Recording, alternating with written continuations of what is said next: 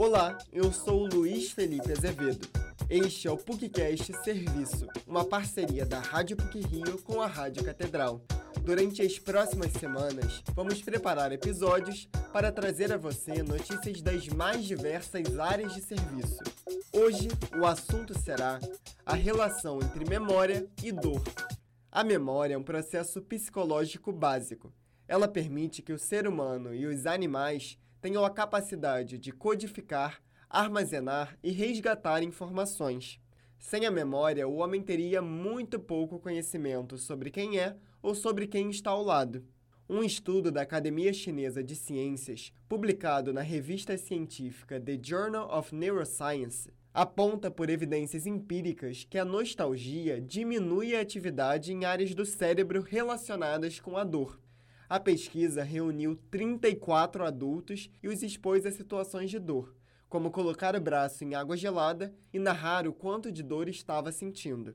No primeiro cenário, as pessoas estavam diante de 26 fotos que provocam nostalgia. Esse sentimento aparece a partir do momento que alguém interage com algo do passado e reconhece como uma coisa positiva. Por exemplo, uma foto de um bolo de chocolate de festa infantil, de uma bicicleta parecida com a da infância ou de um cinema antigo. Na outra condição, os participantes viam apenas as 26 imagens de controle, escolhidas por não serem relacionadas a nada especificamente. O professor do Departamento de Psicologia da PUC-Rio, com mestrado e doutorado em áreas relacionadas à neurociência, Luiz Anunciação, explica que a partir da comparação entre os resultados dos dois cenários, os cientistas chegaram a uma conclusão. O que eles perceberam é que quanto maior a nostalgia que esses participantes relatavam sentir, também menor a dor que esses participantes relatavam sentir, o que faz com que a gente tenha um resultado descritivo. Né? Parece que existe uma relação entre nostalgia e dor. Parece que essa, essa lembrança positiva, né, normalmente relacionada com coisas do nosso passado, pode inibir um pouco a nossa percepção de dor.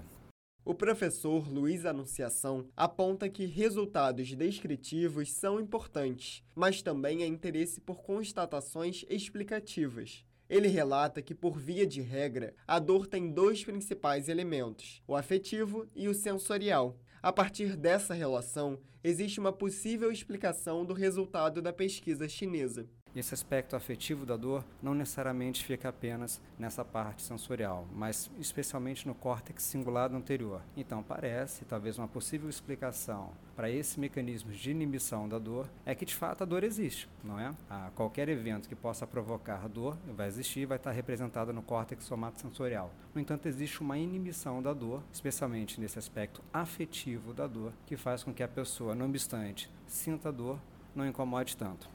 Uma pesquisa da PUC-Rio, em conjunto com a Jagiellonian University, da Polônia, investigou a relação entre três grandes fatores: dor, memória e afeto. O estudo The Lighter Side of Pain: The Positive Affective States Predict Memory of Pain Induced by Running a Marathon foi publicado no Journal of Pain Research. O professor de psicologia da PUC-Rio, Luiz Anunciação, coordena a pesquisa junto a Jesus Landeira Fernandes, Ana Carolina Portugal e a Pensadores da Polônia. A pesquisa acompanhou maratonistas que participaram da prova de 2018 da cidade do Rio. Os esportistas correram 42 quilômetros da Pedra do Pontal, no Recreio dos Bandeirantes, até o centro. Assim que ultrapassavam a linha de chegada, os pesquisadores iam até os corredores e perguntavam quanto de dor, de 0 a 10, eles estavam sentindo naquele exato momento. E o que constataram é que tinham um conjunto de pessoas com muita dor, algumas com mais afetos positivos e outras com mais afetos negativos.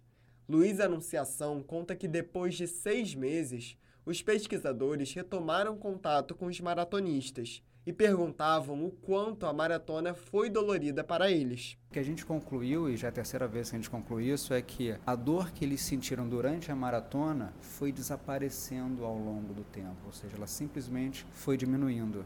É uma coisa interessante porque parece que essa diminuição da dor também se associa com os afetos positivos. É como se a capacidade de ter lembranças positivas pudesse, claro, com a ajuda do tempo, diminuir um pouquinho a lembrança que essas pessoas tinham da dor.